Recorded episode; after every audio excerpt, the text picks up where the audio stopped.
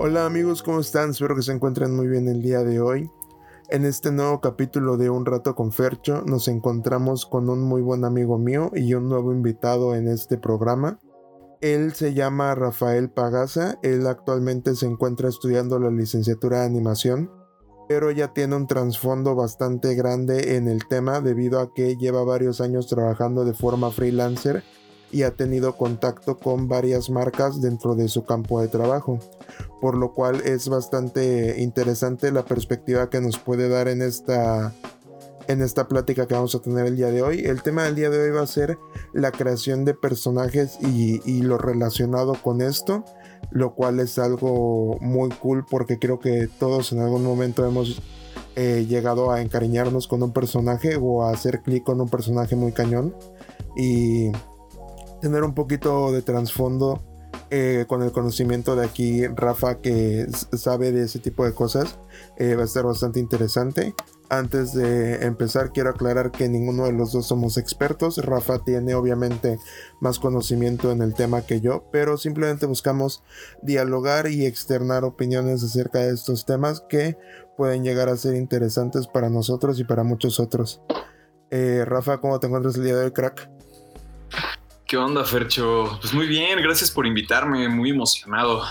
Qué rico tener un ratito en la tarde para platicar de esto, ¿no? Sí, güey, la neta, sí, sí, sí. Una, una buena plática siempre cae bien. Sí, bro. ¿Y qué onda? Este, ¿por qué, por qué aspecto te gustaría empezar? ¿Por qué, por qué lado? ¿Te gustaría hacer referencia a alguna serie o película animada en específico o, tú dime? Ah, pues mira, cuando estábamos definiendo el tema y yo sugerí diseño de personajes, pues estaba pensando en, eh, pues más que nada abordar el tema desde los protagonistas o personajes entrañables de las caricaturas que, que pues nos han acompañado desde chicos y y bueno, en mi caso ya no estoy tan chico, pero la sigo consumiendo. en, cuanto bueno, las caricaturas de actualidad.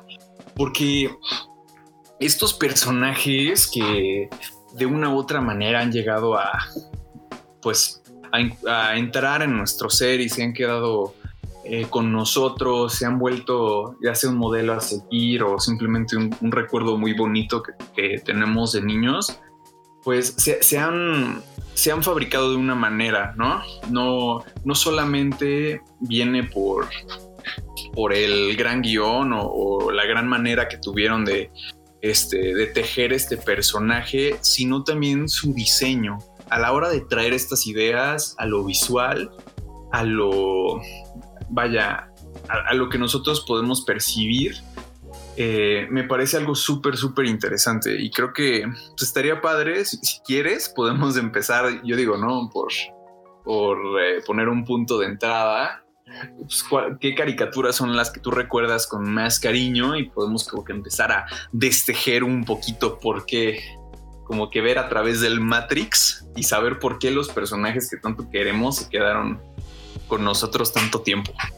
Claro, claro, sí, sí, sí. Va, me, late, me late. Eh, y por cierto, de, acerca de lo que dijiste de, de que las caricaturas te impactaron siendo niño y ahora que no eres tan niño, me parece un comentario bastante atinado y muy importante, debido a que con el paso del tiempo me he dado cuenta que la animación es para todas las edades porque los que lo desarrollan muchas veces le meten chistes escondidos o ciertos trasfondos a los personajes que, que, los entiendes una vez que ya eres más grande. Entonces, al volver a ver eso que amabas de pequeño, le encuentras un nuevo sentido que hace que lo quieras aún más, lo cual creo que está súper chingón.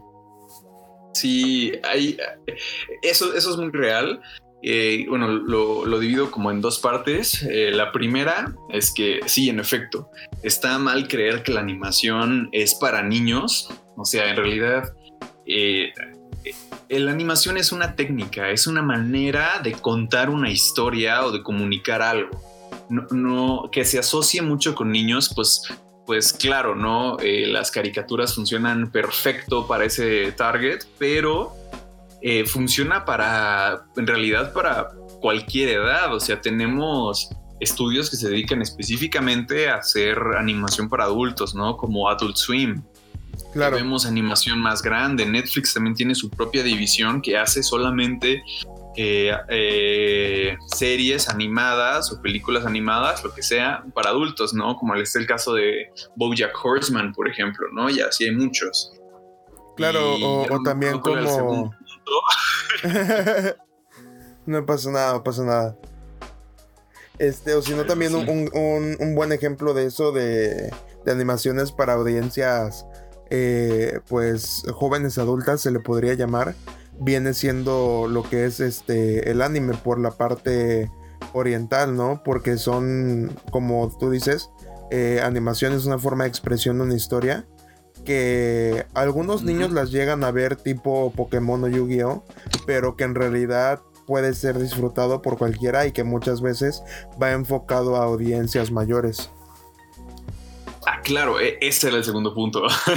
Justamente eso, que los guiones están eh, tan, tan bien hechos a veces que una misma película puede ser disfrutada por todo público, pero de diferentes maneras, como por ejemplo es el caso brillante de Shrek, que, o sea, un niño puede ver la película, la va a disfrutar, este, va a estar increíble, lo que sea, pero un adulto la va a ver, va a entender los mismos chistes, pero además va a entender el, el doble sentido, va a entender como que este humor diseñado para que lo entiendan audiencias más grandes, pero pase desapercibido para más chicos, ¿no? Claro. Yo pienso en Shrek, creo que es uno de los ejemplos más claros. Tiene como que muchas cositas por ahí. Pero sí, en efecto, eso pasa. Y también con lo que mencionas del anime, eh, también es una cultura diferente, ¿no? Eh, o sea, no, no, o sea, yo sí puede haber un punto de comparación entre lo oriental y lo occidental en cuanto a la animación, pero, eh, o sea, podemos este, ver incluso hasta qué tipo de cosas veían los niños, ¿no? Por ejemplo, en la película de La tumba de las luciérnagas que es una película, no sé, ¿ya la viste? Eh, no la he visto, pero he escuchado mucho de ella.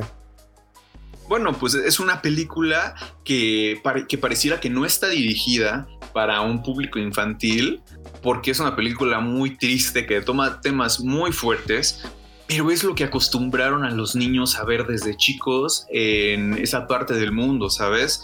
Entonces es como es algo que tú, tú aquí no verías, ¿no? O, las, o la animación francesa, ¿sabes? Son culturas diferentes que, que, son diferentes tipos de niños, ¿no? Y diferentes tipos de audiencia en general. Y cuando, cuando, cuando existe, bueno, cuando empieza a existir, perdón, esta globalización que ahorita ya puedes acceder a contenido de todo el mundo, como que te sacas un buen de onda, ¿no? Así como de, ¿what? Esto lo están viendo los niños y se me hace algo súper, súper interesante, ¿no? Porque habla mucho de esa cultura de cada país. Claro, sí, te, muestra el, el contraste de, las infancias vividas en distintos países y en distintos extractos sociales y el cómo esto se ve representado mediante el contenido que consumen. Y, es, y es bastante interesante ponerse a analizar en eso, la verdad. Y, como tú dices, o muchas veces los guiones van dirigidos a, a cierto público, pero hechos de cierta forma que sea disfrutable por una amplia gama de consumidores, lo cual hace que sea un producto bueno, como tú lo dijiste, como lo viene siendo Shrek, que, la verdad es una verdadera joya. Eh, claro. y, sí, y, hay muchísimos otros ejemplos con ese. Eh, con esa misma mm, final, se podría decir, eh, de que terminan siendo buenos para todo público y que con el tiempo simplemente como que vas descubriendo más detalles y lo vas disfrutando poquito a poco más. Claro, exactamente. Y, regresando a, tu pregunta inicial, eh, las series que yo más disfrutaba de pequeño eran eh, La Liga de la Justicia, Jimmy Neutron, y había otra que no recuerdo en este momento, pero que si me acuerdo la comento. Ok, ok. Bueno, de. fíjate que yo, yo, no, veía tantas caricaturas de superhéroes, pero creo que hay como, hay, hay un buen de series, de spin-offs y guiones adaptados que salen de la Liga de la Justicia. Corrígeme si me equivoco. Creo, creo que sí. O sea, creo que no hay como eh, caricaturas spin-off eh, directas, pero sí muchas cosas se llevaron a cabo gracias a, a ese programa que hubo de la Liga de la Justicia en aquel tiempo. Bueno, pues mira, no me voy a meter tanto, tanto en, en DC porque sinceramente yo no, no fui tanto de cómics. Y, y, la verdad, si sé, si sé de Marvel es por el, el, el universo cinematográfico apenitas. Claro, Pero algo, o sea, algo que sí es muy evidente es que eh, sí, sí es la imagen mental que yo tengo de, la serie animada de la Liga de la Justicia. Son, son, esos son personajes bastante humanizados, ¿no? ¿no? están para nada cartoonizados, son muy apegados como que al estilo eh, semi-realista del cómic, ¿verdad? Eh, es correcto, es correcto. En, muchas. Eh, en muchas. En muchas partes, en muchos capítulos de la serie. Te presentan cómo eh, a pesar de ser superhéroes, tienen sus vulnerabilidades y cómo son más cercanos al humano promedio de lo que nosotros los vemos. Digo, esto obviamente te das cuenta ya al volver a verlo siendo grande. De pequeño nada más ves a tus superhéroes peleando contra villanos. Pero sí, eh, sí, sí, se muestra eso que comentas. Órale, pues qué, interesante es porque vamos a analizar un poquito a los personajes de la Liga de la Justicia. Este, después nos vamos a pasar a analizar un poco igual más a fondo Jimmy Neutron porque es como que donde me siento más cómodo en el cartoon americano, la verdad.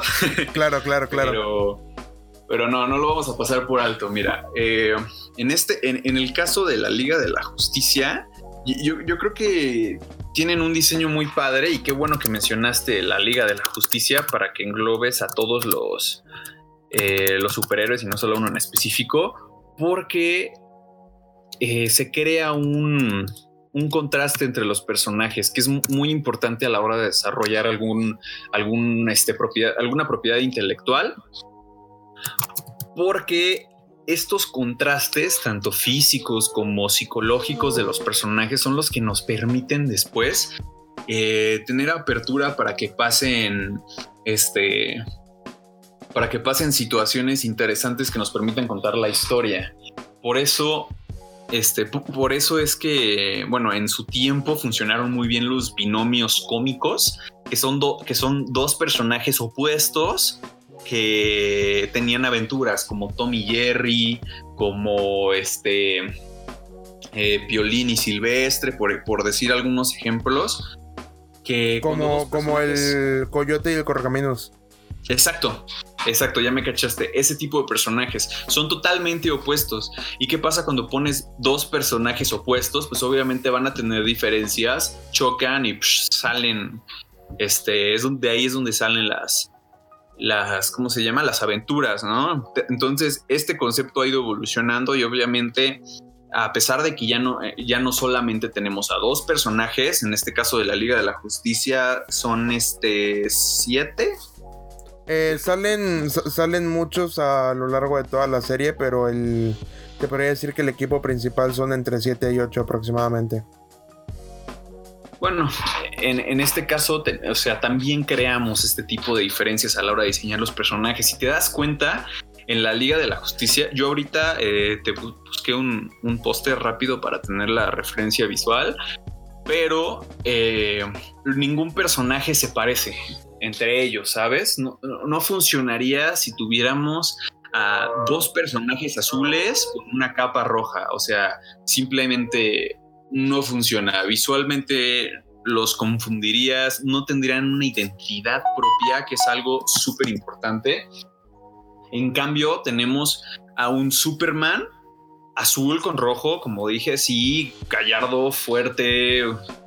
Y a un lado tenemos a otro personaje que sí, también es muy fuerte, su tipo de cuerpo en realidad se parece bastante, pero es negro con gris, ¿sabes? Comparten ciertos elementos, pero en realidad su identidad es totalmente diferente. O sea, tenemos a Superman y a Batman, que siempre han sido los superhéroes que están por enfrente del, de DC, corrígeme si me equivoco, pero son, vaya, son sus marcas más icónicas. Claro. Y estos personajes son opuestos, o sea, su identidad es diferente. Superman es día, es luz, Batman es noche, es oscuridad, ¿sabes? Uno es superpoderoso, el otro no tiene poderes, pero sin embargo se la rifa, ¿no? Son este tipo de contrastes los que, los que nos permiten crearle una identidad. ¿Sabes? Los personajes tienen que ser diferentes siempre. Eh, por ejemplo, abordando a los demás está, eh, bueno, la Mujer Maravilla, ¿no? Eh, observando también, vaya, las formas del cuerpo, bueno, ella obviamente no va a tener el mismo cuerpo en forma de, este, de V que tienen Batman y Superman, porque es una mujer, ¿no? Ella en cambio tiene una silueta totalmente diferente, reconocible. También yo, yo creo que sus, este, ¿cómo se llaman? Sus muñequeras eh, sus muñequeras y su la diadema que tiene enfrente son igual eh, iconos simbólicos que representan a la Mujer Maravilla, así como su, como su lazo. Y es súper diferente a Linterna Verde, ¿sabes? Yo sé que hay muchos Linterna Verdes, pero bueno, el que tengo aquí es el, el que es este, bueno, el que parece humano, que sus colores es negro completamente con verde. O sea, la combinación es totalmente diferente, ¿sabes? Puedes ver solo los colores de los personajes y vas a entender que tienen su propia identidad y son totalmente diferentes y esto entiendes que sus poderes son diferentes porque sus mismos trajes te lo dicen, ¿sabes? Claro. Eh, por ejemplo, Flash. Flash tiene este, el rayo, ¿sabes? La manera en la cual tiene como que sus rayos en la cabeza, que son como a la altura de sus orejas, te sugiere que hay movimiento, que hay velocidad, ¿entiendes? Este, también su eh, Batman, la manera en que está hecho, eh, hecho su traje, que se cubre con él, a veces con su capa, todo eso te sugiere este misterio, te sugiere incógnita, ¿sabes? Sí, claro, representa lo que quiere dar a entender el personaje y el trasfondo que tiene de cómo llegó a eso.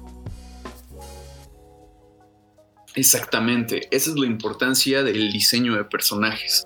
Por eso cuando tú te imaginas un personaje que va a ser rápido, un personaje que va a ser este perezoso, un personaje que va a ser este no sé, hambriento, lo que sea. Bueno, igual hambriento suena raro, pero para que me entiendas, un ejemplo es Shaggy y Scooby, por ejemplo, que son personajes hambrientos porque todo el tiempo o, glotones o como sea.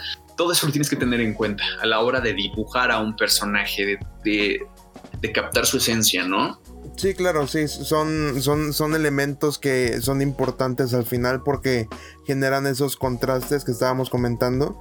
Y de hecho, eh, justo quería comentar que eh, yo creo que los dos contrastes más grandes que hay eh, en específico en la Liga de la Justicia, en ese show en específico, es Batman y Superman, como tú dijiste, y también Batman y Flash, porque Batman es alguien mayor, maduro, serio y Flash es la representación de un joven que adquirió poderes y alguien más eh, jovial, más chistoso. Entonces también es un contraste, un contraste muy interesante.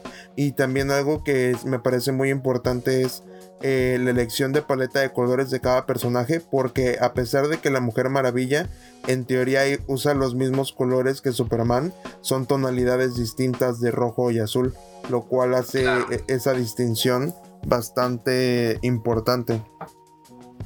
E, exactamente, y es buena la observación que hiciste de Flash y de Batman, porque ahí existe esa, ese binomio, es como ese binomio cómico o lo que evolucionó de eso, esas diferencias, esos opuestos, porque hacen interesante la historia.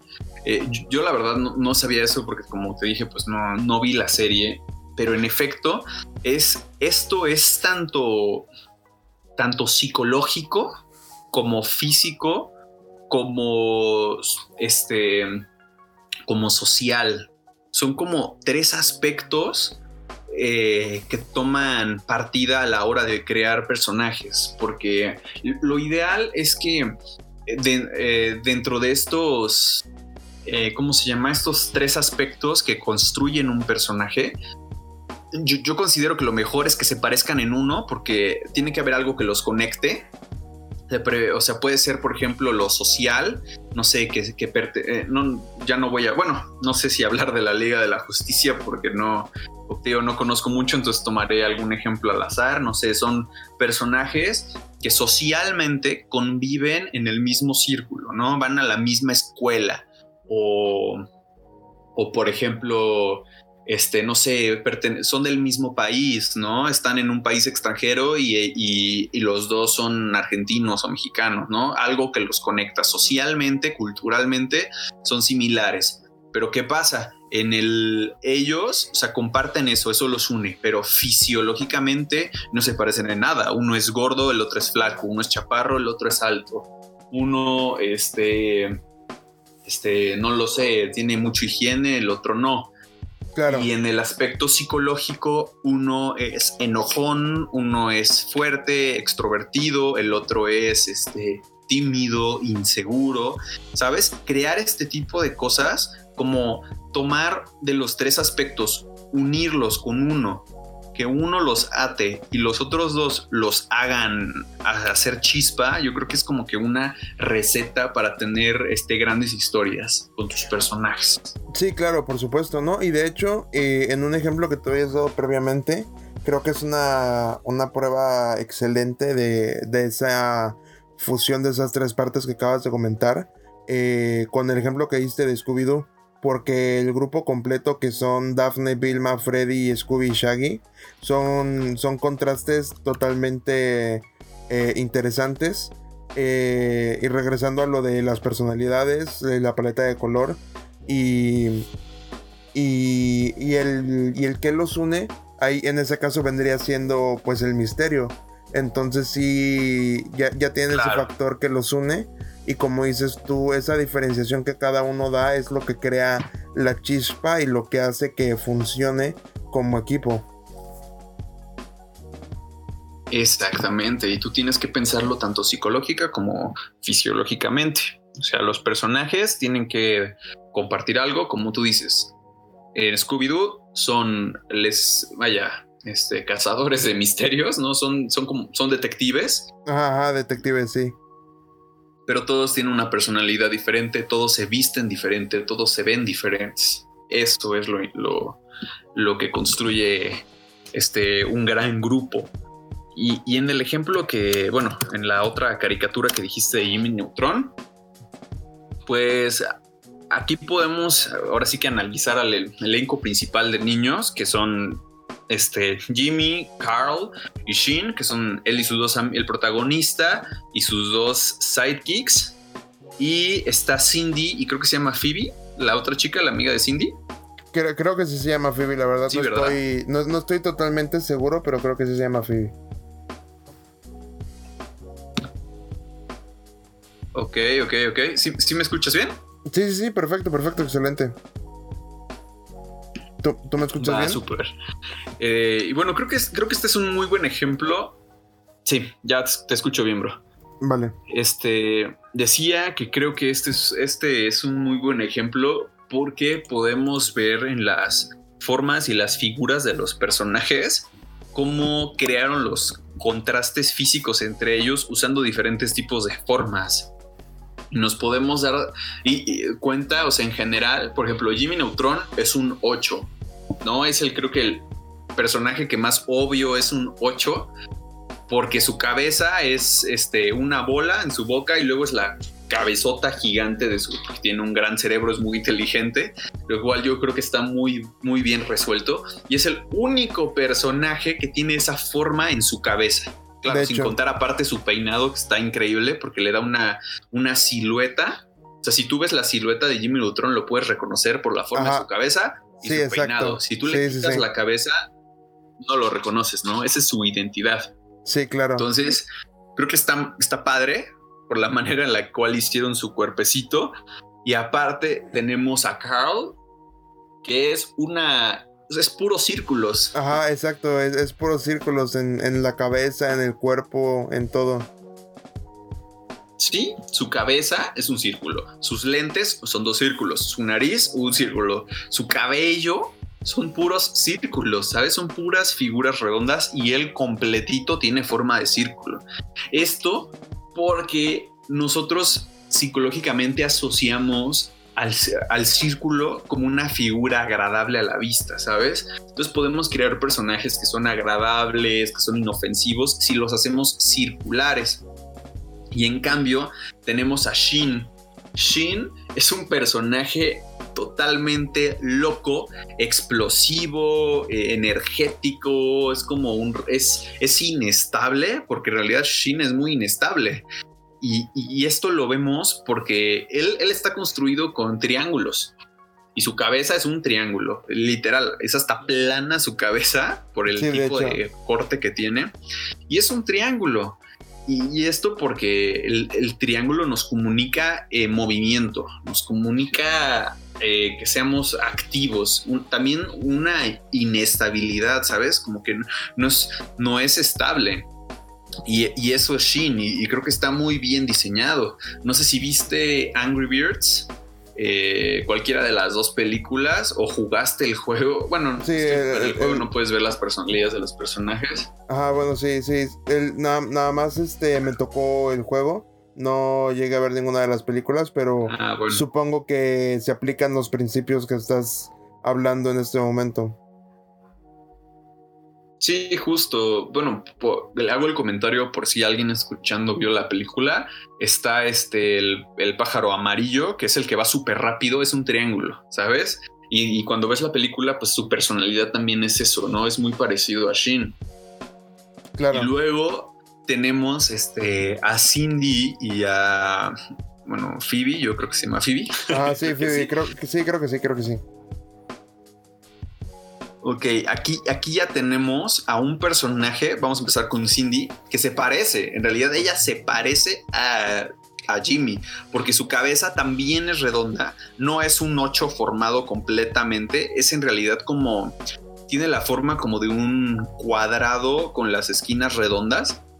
Ajá, Entonces aquí ya podemos eh, ver un poquito más, unas, un personaje un poquito más complejo en su diseño porque nos dice más cosas, ¿sabes? Ella es más fuerte. Cuando tú haces un rectángulo, estás haciendo un personaje que es más sólido y ella es así, ¿sabes? Ella tiene una personalidad muy fuerte, igual que Phoebe. De hecho, son personajes que se parecen mucho, ¿sabes?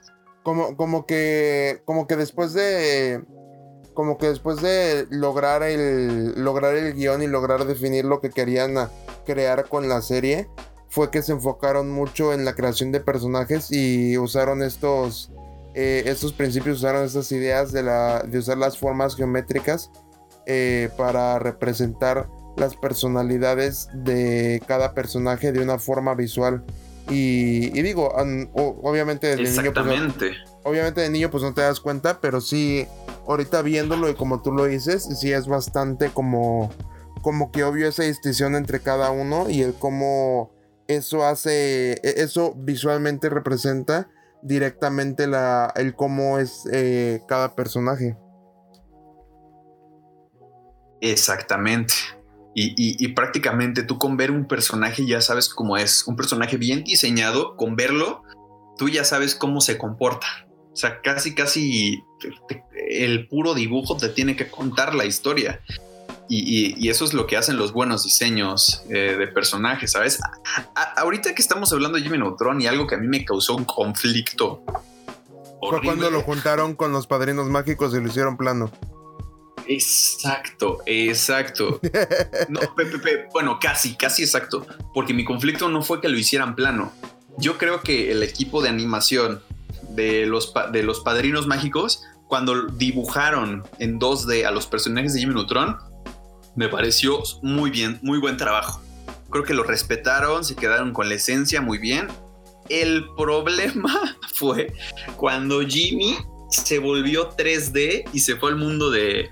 Perdón, cuando Timmy de los Padrinos Mágicos se pasó al mundo de Jimmy Neutron y lo volvieron en 3D. Hicieron una porquería, o sea, perdón, pero para mí este, yo respeto mucho el trabajo de todos, pero ¿qué es eso? O sea, o sea, literal calcaron la silueta y lo inflaron, güey. Pero, o sea, para mí eso es una abominación. Sí, agarraron, agarraron, le conectaron una manguera a las venas, una, una, una bomba de aire y lo inflaron.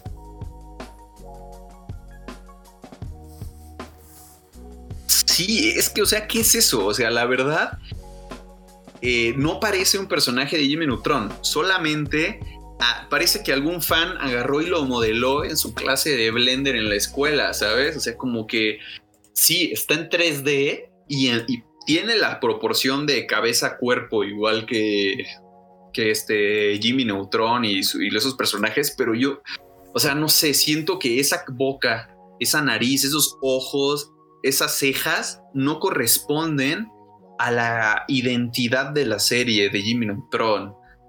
En cambio, como los, el equipo de los Padrinos Mágicos sí supieron adaptar a los personajes para que sí parecieran una creación del mundo de los Padrinos Mágicos. Pero siento que del otro lado no pasó para nada porque no respetaron esta esencia que tenían los personajes. Siento ah, que pero a lo mejor calcaron en 3D.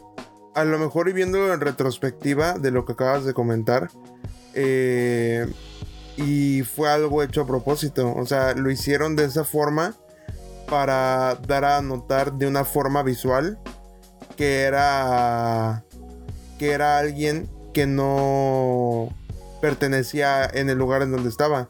Porque si no mal recuerdo de ese capítulo crossover, porque tiene ratísimo que no lo veo, si no mal recuerdo, justamente a, Cindy y a Phoebe se les, se les hace muy, muy atractivo Timmy por, el hecho de que se ve distinto a lo que normalmente están viendo. Entonces a lo mejor es un efecto visual que estaban buscando eh, para el contexto y, la historia que estaban llevando a cabo.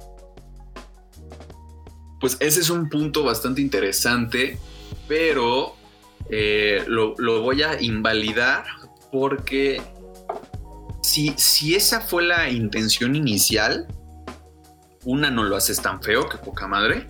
Y dos, también se tendría que ver súper diferente, o sea, súper fuera de lugar Jimmy cuando está en el mundo de Timmy. Y no es así. Cuando está en ese mundo, los personajes de Jimmy Neutron, o sea, calzan muy bien. O sea, está muy, está muy bien adaptado. Pero acá no. O sea, no existe ese equilibrio. Y además, yo siento que aunque quisieras dar a entender eso, lo das a entender de otra manera, no haciendo un diseño tan incómodo. Que yo entiendo que un personaje como, bueno, como los padrinos mágicos, puede ser muy difícil pasarlo a 3D. Muy difícil porque son planos, así, planos, planos. O sea, literal, la forma de su cabeza no la, o sea, está muy difícil de hacer la gira. Sí, claro, la, que se vea como esa madre que hicieron, ¿no? Claro, las físicas del personaje no están diseñadas de forma inicial para trabajar en un mundo tridimensional. Están hechas únicamente para trabajar en un mundo de 2D. E, exactamente. Y es que o sea, yo creo que jamás se imaginaron que iban a hacer eso cuando crearon la serie y no tenían por qué. Porque la verdad, Los Padrinos Mágicos visualmente está muy bien hecha, está súper original, está muy bien construida. Pero siento que tuvieron un desafío muy, muy grande que no supieron resolver bien, ¿sabes? Yo creo que acabaron con un 7.5 en vez de un 10 en su diseño. Y no es que yo pueda decir que lo pueda hacer mejor, porque yo no, no soy un artista 3D eh, y no lo hago desde el punto de vista, o sea, ahorita ya, ya sé de lo que hablo y te puedo dar un punto de vista más profesional, por decirlo de alguna manera, pero yo te lo digo porque esta incomodidad no me surgió hoy que ya trabajo aquí, no me surgió cuando lo vi por primera vez como un niño viendo Nickelodeon me ponía muy incómodo Timmy no me gustaba, ¿sabes? Y eso para mí ya es un fracaso desde el punto de vista de los desarrolladores. Claro, claro. Sí, o sea, como que tú te percataste de eso al verla como un niño y ahora que tienes conocimiento del detrás de, te das cuenta de que es algo en lo que pudieron haber eh, dedicadole un poco más de tiempo para tener un resultado bastante mejor. Exactamente, ¿no? Pero bueno, ya, no le quiero tirar más hate porque la verdad es que la película me encanta. Eh, amo los crossovers y este me gusta mucho. Nada más tenía que sacar esto alguna vez en vida, ¿no? sí, claro, no, no, hay, ningún problema. Y yo creo, yo, yo creo que no es yo creo que no es eh, tirarle hate, yo creo que simplemente es eh, hablar de forma objetiva de las cosas, porque puede que haya algo que, que te guste mucho, ya sea por el hecho de que en este caso es un crossover entre dos personajes que te gustan mucho, pero que por algún motivo no fue bien ejecutado y está bien que a pesar de que tus gustos te dicten que está chido porque son dos personajes que te gustan, está bien que tu lado objetivo de la mente, que tu lado objetivo de ver las cosas, te determine que no se logró de forma correcta con base en los conocimientos que tienes o, o en las sensaciones que te transmite esa animación. Exactamente. No, y, Exactamente. La, verdad, la verdad, como tú dices, eh, los padrinos mágicos son, son una animación muy bien lograda, una caricatura muy bien lograda visualmente. Porque, porque todos los personajes eh, contrastan bastante bien el uno con el otro. Y, yo creo que el, creador de la serie, si no me equivoco, se llama Butch Harman. Eh, es alguien que, que, sabe muy bien lo que hace porque no solo se aventó un trabajo excelente con los Padrinos Mágicos, sino que también se aventó un trabajo excelente con Danny Phantom, que es una serie que a mí me fascina, porque siento que tiene muy buenos personajes y una historia muy interesante. Sí, sí, Danny Phantom también es una joyita.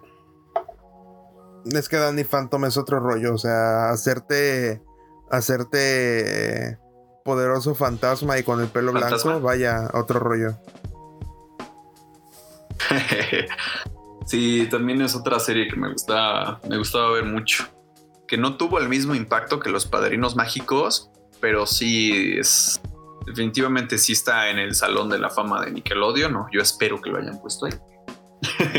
es que yo siento que Danny Phantom quiso. quiso empezar como algo como algo para un público infantil, pero conforme fueron avanzando quisieron irse un poco más a un público joven adolescente, porque si te das cuenta, las tramas y los arcos de cada personaje sí se van volviendo ligeramente más serios con el transcurso de los episodios y las temporadas.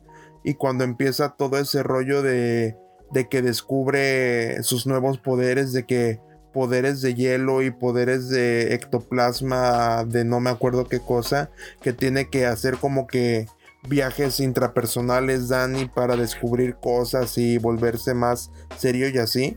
O sea, siento que intentaron apostarle a, a una trama eh, ligeramente más seria como la de Avatar. Eh, pero que por, que, por algún motivo no, no les funcionó tan bien como Avatar. Mm, sí, la verdad, Avatar es una joya, es mis. O sea, esa sí la tengo este, en un pedestal muy cañón, la verdad. Es que, es que es una este, joya en cuestión visual de animación y en cuestión de, de guion de personajes, de arcos argumentales, o sea, es muy, muy bien hecha. No manches, los personajes son joyas, o sea,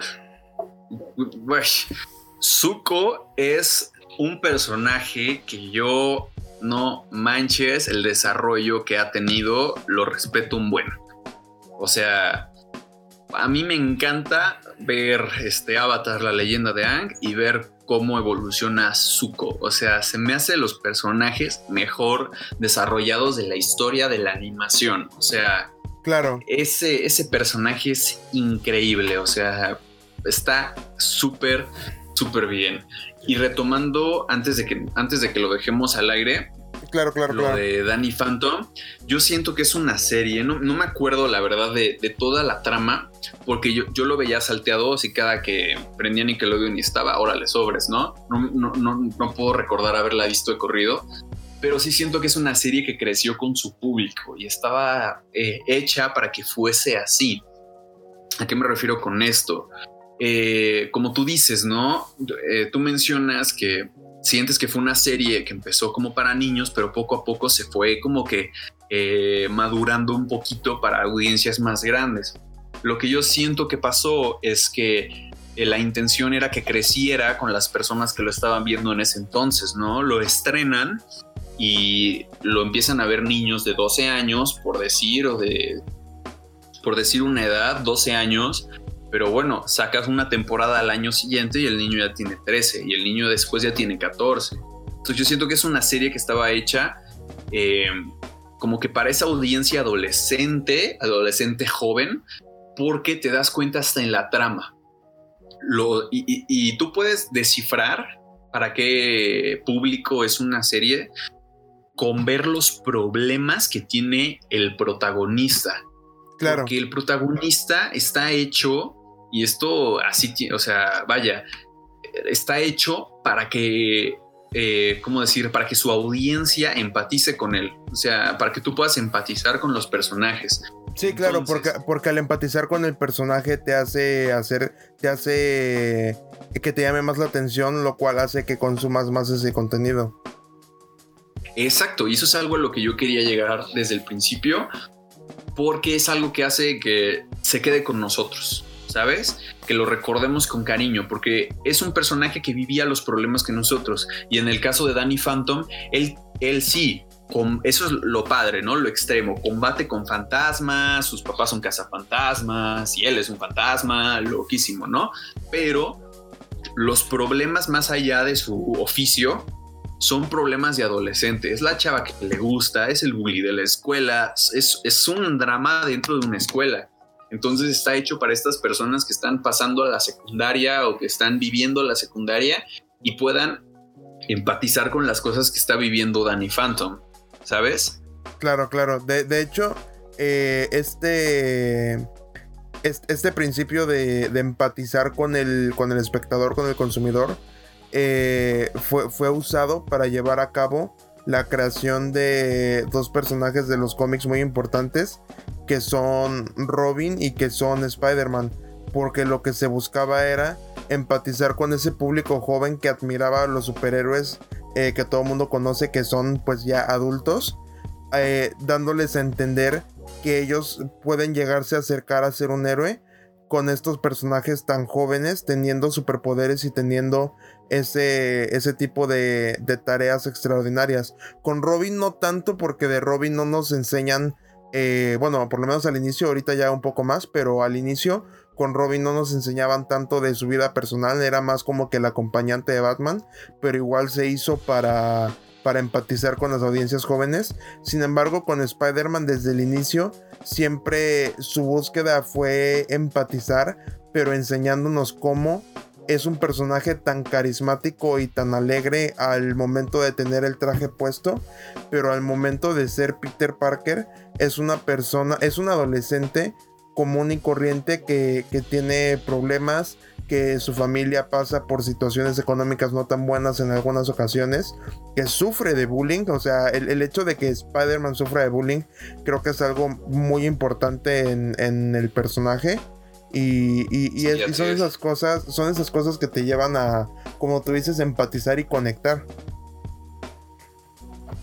Exactamente, y, corrígeme si Spider-Man no es de los superhéroes más importantes e icónicos de la historia. Claro, claro, por supuesto, por supuesto. O sea, no hay quien no sepa quién es Spider-Man, ¿sabes? O sea, yo creo que puede haber quien no, quien no sepa quién es la Interna verde, por decir a alguien, pero Spider-Man, todos, o sea, Así indudablemente.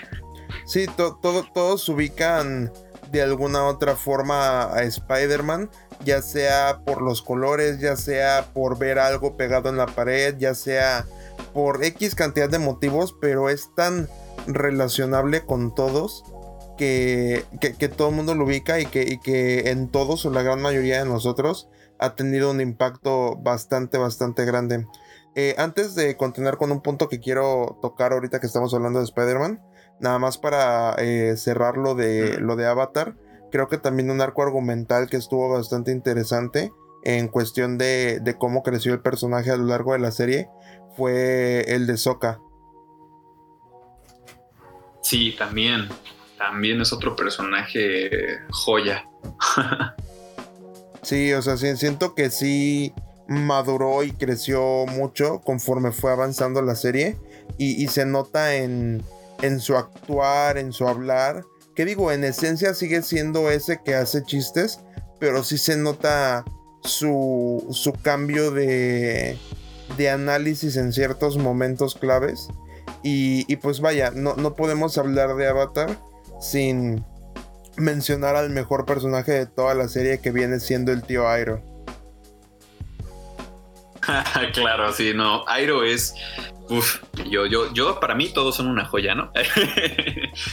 Ay, sí, no, pero son. Es que mira, Avatar, la verdad, tuvo suficiente tiempo porque la serie es lo suficientemente extensa para desarrollar muy bien a los personajes.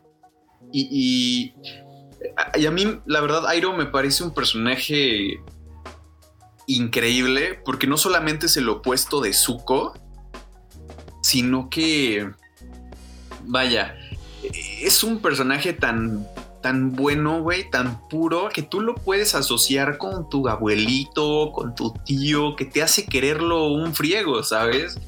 Eh, eh, es esa empatía que te crearon desde el principio, que él era como que el mediador, y luego cuando te enseñan su trasfondo, que, que bueno, no, voy a mencionarlo por si alguien no la ha visto, y prefiero que la vean y, y lo descubran por sí mismos, Claro.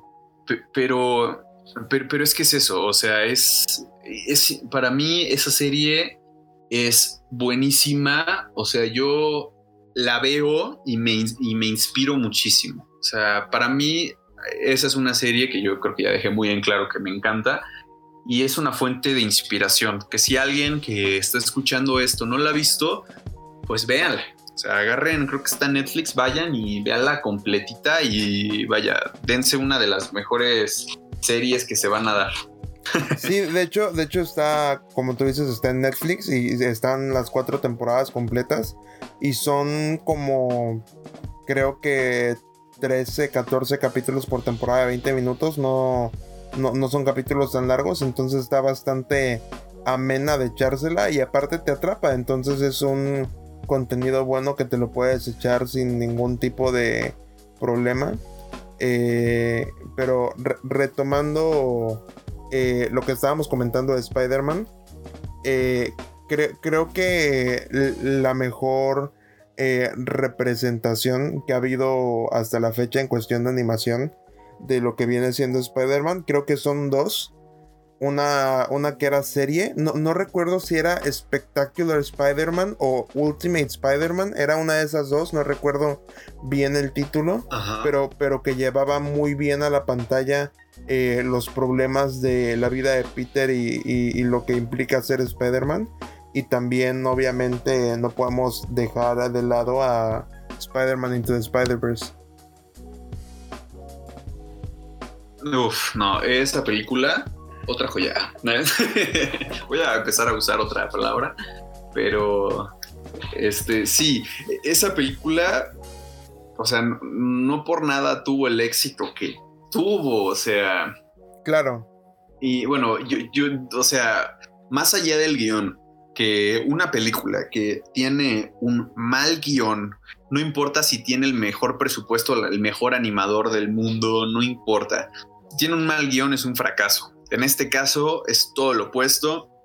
Tiene un guion increíble que va, que va de la mano con una estética, un estilo visual, este, ¿cómo se dice? Outstanding, este, sobresaliente, por decirlo de alguna manera. Sí, sí, sí.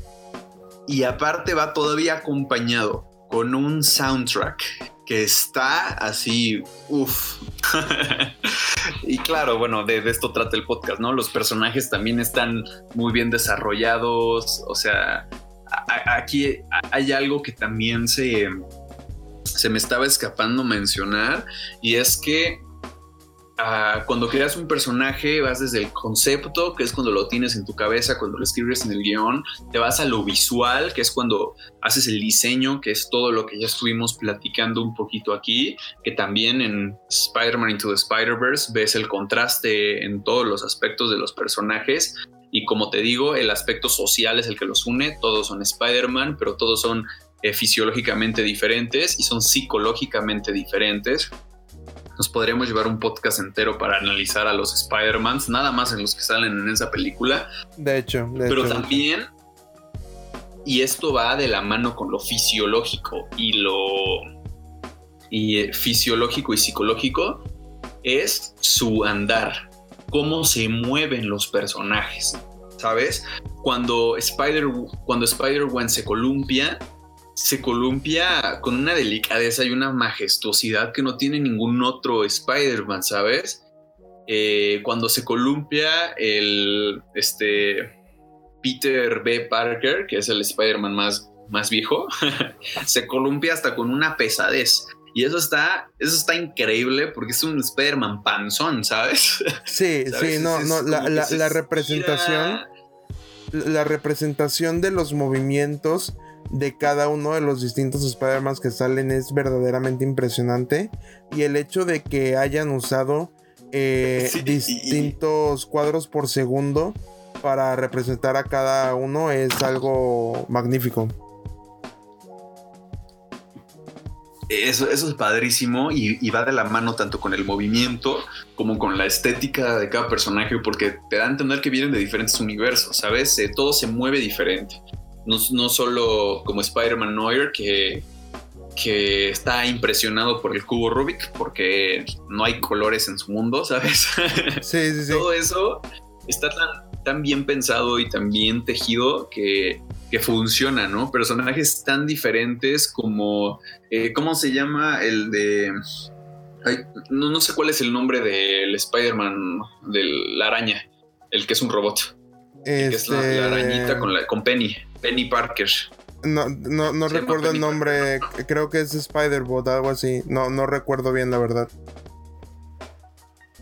Bueno, tú podrías pensar que este, ese personaje no tendría nada que ver con Spider-Man Noir, ¿sabes? O sea, cómo los pones en una película juntos, bueno, lo lograron y de una manera increíblemente bien realizada, muy bien ejecutada. No, yo creo que el mejor contraste ahí. Respetos para esa peli. Sí, por supuesto, por supuesto, o sea, respetos de sobra. Y yo creo que el mayor contraste ahí vendría siendo eh, el el increíble Spider-Ham. Ah, claro, o sea, así, obviamente, ¿no? Es como que es un personaje sacado de una tira cómica de que es animación clásica y obviamente es una parodia, ¿no? De la Warner Brothers, de los Looney Tunes. Claro. O sea, cómo metes eso en un mundo de cómic, con un noir, con un anime, con, o sea, vaya, está, está muy bien realizado, muy, muy, muy bien realizado. sí, no, o sea, verdaderamente es, es una... Eh, ante mis ojos, eh, pues ahora sí que inexperto se pudiese decir, es una obra maestra esa película en, todos los sentidos. Y, como tú comentabas al inicio de, la, de que hablamos de la película, el soundtrack ayuda de una forma impresionante. O sea, el soundtrack es, está tan bien hecho que, que verdaderamente te impacta de que alguien haya tenido la genialidad de poner todo eso junto. Exactamente totalmente de acuerdo con eso. No, y, aparte, eh, o sea, el, hecho de que, como había mencionado antes, de que hayan usado framerate distinto para Miles y para Peter B. Parker para demostrar que Miles era inexperto y que apenas estaba aprendiendo. O sea, me parece un uso impresionante de una técnica que no todo el mundo usa, que es la diferenciación de cuadros por segundo entre toma o entre personaje que, verdaderamente sí afecta y si notas ese, ese cambio. Sí, no, sé si lo hayan ocupado específicamente para demostrar como que la inexperiencia, porque, o, no entiendo a qué te refieres con eso. No, es que, es que en, en, un, eh, en un artículo que leí hace tiempo de, de, lo, de artistas que trabajaron en la película, hablaron acerca de cómo Miles está animado a 12 cuadros por segundo, cuando Peter B. Parker está animado a, 30 o a 60, no recuerdo, creo que a 30 si no me equivoco, 30 cuadros por segundo. Y estos, y estos lo hicieron... No que a 30. Ajá, yo también me imagino que a 30. Eh, y, esta diferencia de animación la hicieron para dar a notar que, que Miles es, se ve como que más lento, como que más choppy en sus movimientos. Y, y eso reflejando... Ah, exacto, más torpe con sus movimientos y eso reflejando el hecho de que apenas está aprendiendo a pues usar sus habilidades. Ah, ok, ok, ya, te entendí. Sí.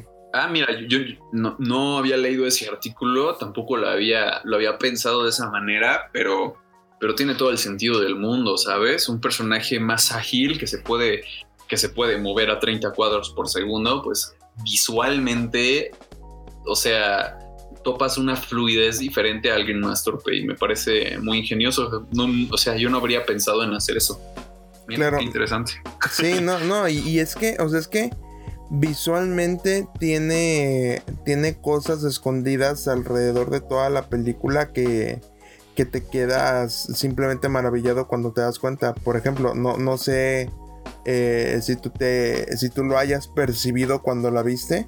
Eh, lo estaba comentando el otro día con, con el otro amigo con el que te comenté que grabé un mm, podcast similar. se te trabó un poquito, no te entendí. Ah, bueno, bueno, ¿ya me escuchas bien, hermano? Ah, como que, como que ya te volví a escuchar. Ok, ok. Este, lo que te estaba diciendo es que como le había, como le había comentado, eh, al amigo que te había dicho con el que grabé el otro día. Algo muy impresionante que usaron como aspecto visual es que cuando Miles se avienta del edificio en el salto de fe, eh, el cristal de donde está pegado en el edificio se rompe porque todavía tiene miedo al momento de aventarse, lo cual hace que no se pueda despegar del cristal. Sin embargo, usa la fuerza de sus pies para impulsarse y despegarse, aunque no se despegue realmente, lo cual hace que se rompa el cristal. Sí, sí, esto ya también lo sabía y me parece algo súper... E, esos detallitos le dan una sazón porque que se hubiera aventado, pues ya tú ya topas, o sea, por su eh, andar, por eh, retomar, puedes topar cuando se avienta con miedo, cuando lo duda o algo así, pero ese detalle, porque pues vaya, tiene sus, este, o sea, él se pega a la pared y que no se quiera soltar, me parece un detalle sutil, pero que es el, es el tipo de cosas que hicieron que fuera una película tan exitosa. Claro, no, y también otro detalle. Los detalles. Sí, sí, sí. No, y, otro, otro detalle sutil que va justo enseguida de ese es como en la caída va cayendo sin control y de un momento a otro cuando ya encuentra ese valor dentro de él es que logra caer logra caer con dirección y con, el impulso que él buscaba.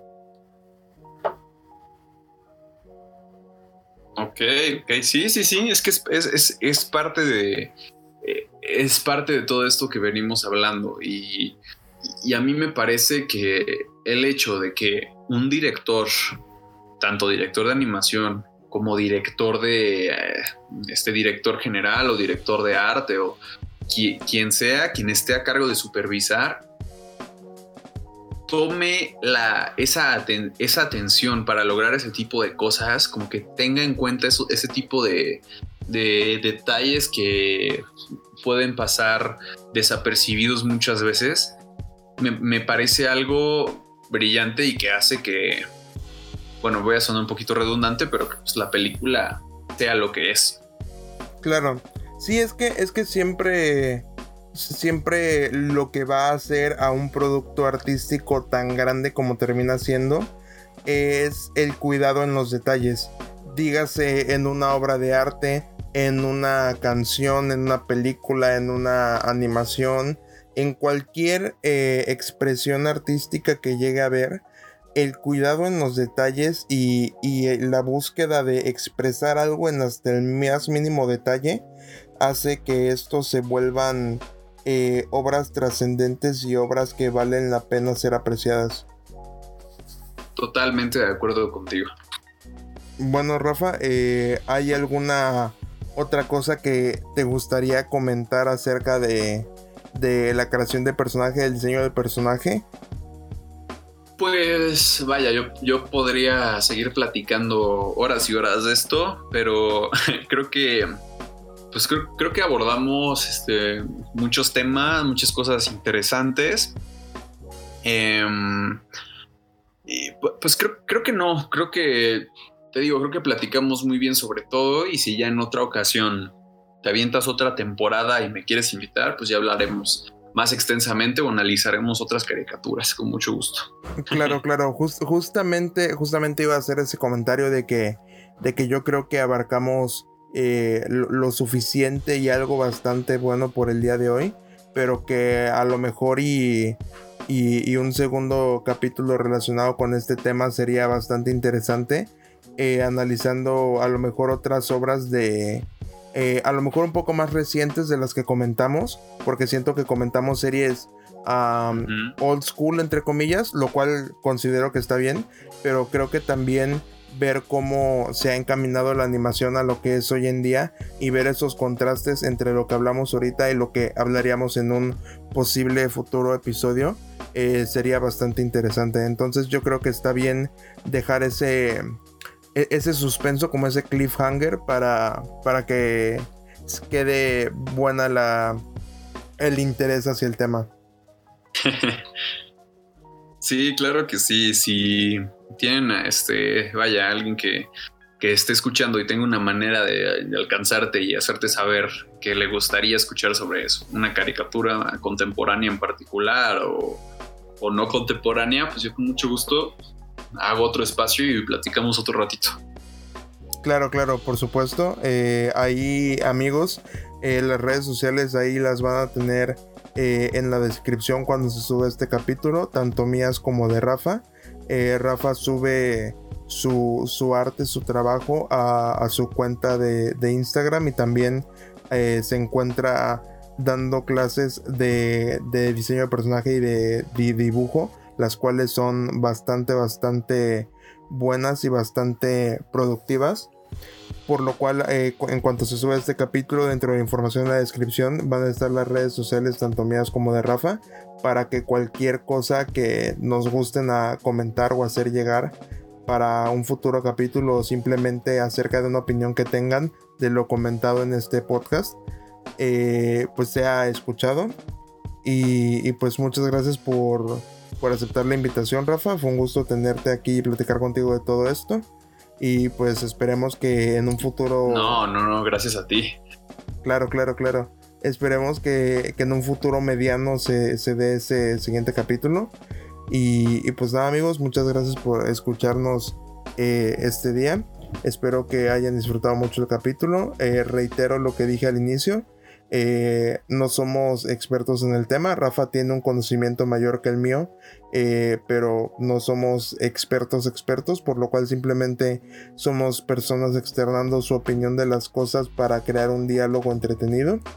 Y pues, pues nada, espero que lo hayan disfrutado, espero que tengan un buen día, tarde, noche, lo que sea eh, en el momento del día que se lo estén escuchando y nos vemos en el siguiente capítulo. Hasta luego.